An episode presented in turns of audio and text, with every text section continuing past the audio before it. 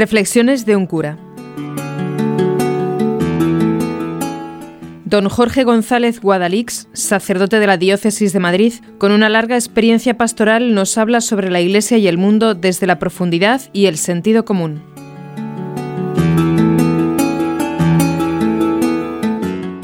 Don Juan Antonio Reichpla, obispo de Alcalá de Henares, es un obispo raro. ¿Por qué? Pues porque dice exactamente lo que piensa y lo que es la doctrina de la Iglesia sin plegarse a lo políticamente correcto. Esto es una cosa bastante extraña porque tanto obispos como curas tenemos una tendencia grande a no meternos en líos y como sabemos que hay temas que socialmente son preocupantes y que no están de moda, pues uno ante ciertas cosas prefiere callarse y aquí quien más y quien menos se guarda la villa y cuantos menos líos mejor. Don Juan Antonio no. Don Juan Antonio habla y justo cuando los temas están más de moda, pues más se mete en el charco porque él entiende como obispo que se tiene que meter. Por ejemplo, en el tema de la homosexualidad, su identidad, lo que sea, y otras cuestiones que puedan salir aledañas. Y los grupos, los lobbies homosexuales, tienen a don Juan Antonio desde hace tiempo en el punto de mira y ya no saben cómo buscarle las cosquillas.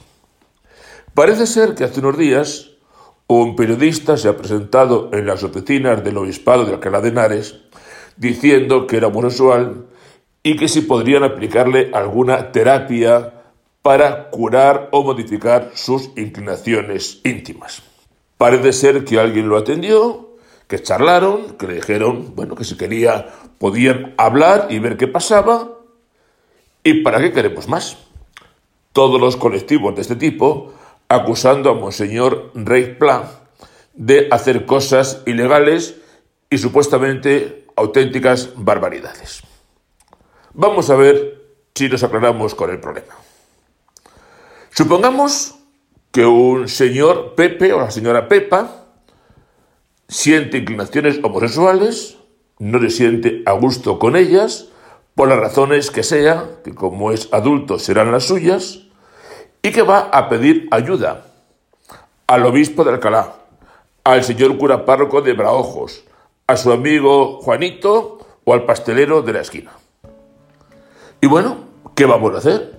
Si una persona dice que tiene unas inclinaciones sexuales con las que no está de acuerdo y que si podemos ayudarle a revisar, a superar, a modificar o a lo que la persona realmente quiera, uno ayuda.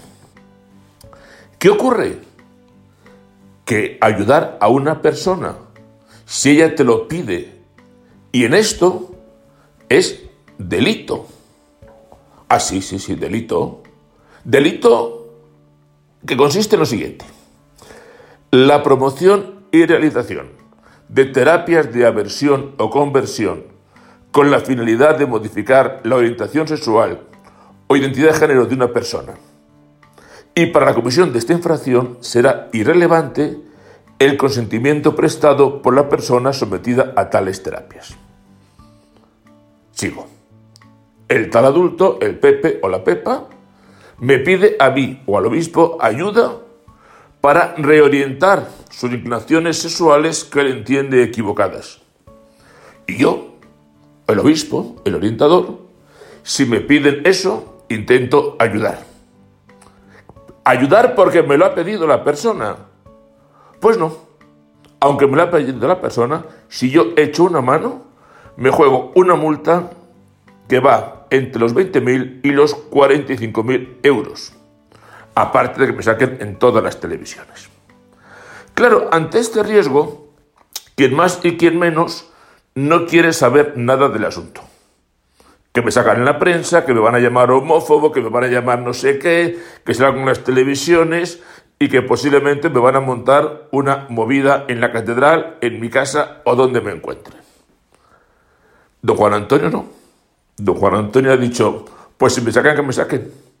En conciencia voy a ayudar a quien me lo pida. En conciencia como obispo creo que los actos homosexuales son una barbaridad.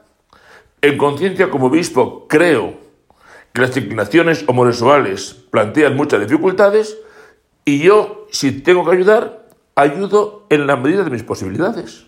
¿O es que un obispo o un sacerdote no puede ayudar a una persona a vivir coherentemente con su fe, con sus creencias, con sus ideas, con lo que sea? Muy poquitos son capaces de hacerlo. ¿eh?